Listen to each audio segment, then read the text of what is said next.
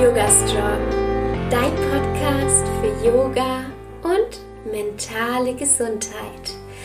Hallo und herzlich willkommen.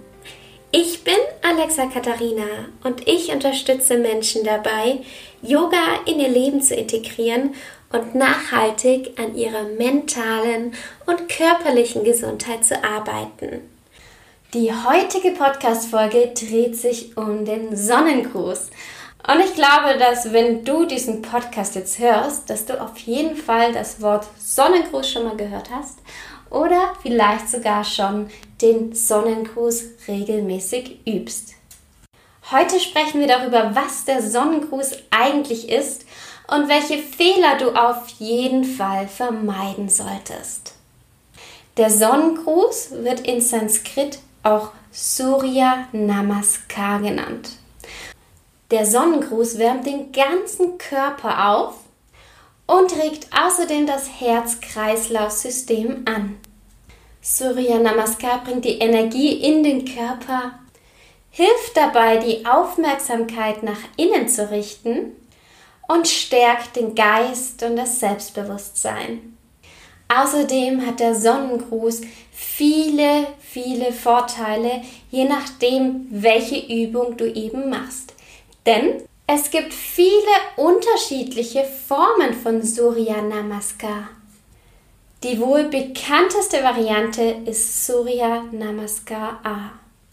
Aber es gibt noch B und C und noch viele weitere Variationen. Für dich ist es wichtig zu wissen, dass wenn du den Sonnengruß übst und deinen ganzen Körper damit aufwärmen möchtest, also egal welche Version du eben davon übst, es ist ganz, ganz wichtig, dass du die einzelnen Asanas, also die einzelnen Haltungen des Sonnengrußes davor schon einmal machst, beziehungsweise die verschiedenen Körperregionen einzeln schon mal aufwärmst. Das kannst du einmal machen, indem du einen langsamen Sonnengruß vielleicht in einer schonenderen Variante machst. Du kannst zum Beispiel davor deine Handgelenke aufwärmen. Du kannst davor die einzelnen Übungen schon mal machen und dich dann ganz langsam deinen Körper daran führen und aufwärmen. Es ist ganz, ganz wichtig, dass wir uns Zeit geben, dass wir den Körper langsam aufwärmen und nicht direkt gleich in die härteste Variation des Sonnengrußes reingehen. Denn je weniger wir davor aufgewärmt sind, desto höher ist das Verletzungsrisiko. Und alles, was wir wollen, ist sicher zu üben, etwas Gutes für unseren Körper zu tun und uns nicht zu verletzen. Du kannst den Sonnengruß auch immer anpassen. Zum Beispiel bei Surya Namaskar musst du nicht immer in die Planke gehen. Vom herabschauenden Hund kann man zum Beispiel in die Planke gehen, dann nach unten und nach oben in den heraufschauenden Hund. Und das ist eine fortgeschrittene Asana. Dazu brauchen wir sehr viel Kraft, wir brauchen die Technik und wir brauchen die Energie an diesem Tag. Und wenn du eines von diesen Punkten nicht hast, also wenn du nicht weißt, wie du die Übung richtig ausführst, dass du dich nicht verletzt, also nicht nur einmal gesehen hast, sondern dass du es wirklich gelernt hast. Wenn du vielleicht an dem Tag nicht die Energie hast oder vielleicht einfach die Kraft fehlt, wenn du noch nicht genug Muskeln dafür aufgebaut hast, dann empfehle ich dir, eine Variation zu wählen. Und das ist ganz, ganz wichtig beim Yoga, dass man einfach so anfängt und so übt, wie es dem eigenen Körper gut tut. Beim Yoga geht es nicht darum, so der Stärkste zu sein, am tiefsten in die Position zu gehen und ähm, ja, das zu zeigen. Das ist nicht der Sinn des Yogas. Da kann man ins äh, Bodenturnen gehen oder sonstiges, aber Yoga ist nicht der richtige Platz, um zu vergleichen und um sein Ego über die Gesundheit zu stellen. Und ich sage das hier ganz bewusst so provokativ, denn ich sehe es immer in Yoga-Stunden, wie sich Leute schon in Übungen begeben, zu denen sie noch gar nicht bereit sind. Entweder mental oder körperlich. Deswegen sei ganz ehrlich zu dir und überlege, was für dich schon gut ist. Du kannst zum Beispiel anstatt der Planke kannst du Katze Kuh üben. Ja? Und diese Übung richtig auszuführen mit dem herabschauenden Hund ist auch sehr anspruchsvoll. Also du hast alle Vorteile, dass du deinen Körper auf die nächste Position vorbereitest, auch indem du sanfter übst. Und das ist ganz, ganz wichtig, sich das immer wieder in den Kopf zu rufen. Ich muss nicht immer die stärkste Version machen. Für mich selbst kann es sogar besser sein, wenn ich erstmal eine nicht so kraftvolle oder nicht so ja, fortgeschrittene Version mache. Meine Yogalehrerin in meiner ersten Yoga-Ausbildung hat damals zu mir gesagt, dass der allerbeste Yogi selbst noch die Basic-Übungen macht und nicht immer die fortgeschrittenen Übungen übt.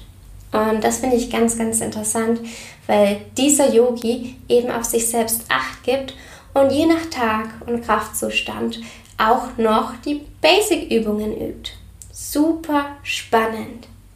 Fehler, die du auf jeden Fall vermeiden solltest. Achte darauf, dass du genau weißt, wie du die einzelnen Übungen und auch die Übergänge richtig ausführst. Fehler in der Ausführung können zu Schmerzen und Verletzungen führen. In meinem Online-Kurs Yoga Strong Mind habe ich einen ganzen Bereich nur über den Sonnengruß. Und ähm, das war eines der schwierigsten Übungen, die ich überhaupt erklärt habe. Denn es gibt so, so viel zu beachten. Ein häufigen Fehler, den ich auch sehe, ist, dass Menschen bei Urdhva Hastasana, Urdhva Hastasana ist, wenn du die Arme über den Kopf nimmst, dass sie dann zu ihren Händen schauen, obwohl sie Nackenschmerzen haben oder Nackenprobleme haben. Das heißt, wenn du Nackenprobleme hast, dann schau bitte nicht zu den Händen, sondern schau geradeaus. Halte deinen Nacken lang. Ein weiterer Fehler, den ich sehr häufig sehe, ist, wenn die Leute dann in die stehende Vorbeuge herunterkippen, dass die Knie ausgestreckt sind und der Rücken rund.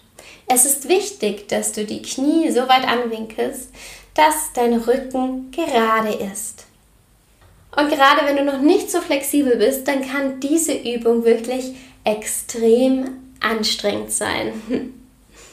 Ein weiterer Fehler, den du unbedingt vermeiden solltest, ist, dass du schon von dem herabschauenden Hund bzw. vom Ende der Matte nach vorne springst, obwohl dein Körper noch nicht bereit dazu ist. Das Springen ist eine Technik und wenn du das nicht richtig ausführst und wenn dein Körper noch nicht bereit dazu ist, dann kannst du ganz schlimme Probleme in den Knien und im unteren Rücken bekommen. Und deswegen ist es ganz, ganz wichtig, dass du hier eben auch sicher übst. Mich interessiert ganz, ganz brennend, welchen Sonnengruß du schon übst und welcher Sonnengruß dir am besten gefällt. Vielleicht passt du deinen Sonnengruß auch an, also an deine Energie. Vielleicht hast du ähm, Knieprobleme, Rückenprobleme oder sonstiges und passt demnach deinen Sonnengruß danach an. Ich würde mich riesig freuen, wenn du deine Erfahrungen in der Facebook-Gruppe teilst. Ich habe eine kostenlose Facebook-Gruppe und wenn du da teil bist, dann kannst du dich mit allen anderen austauschen.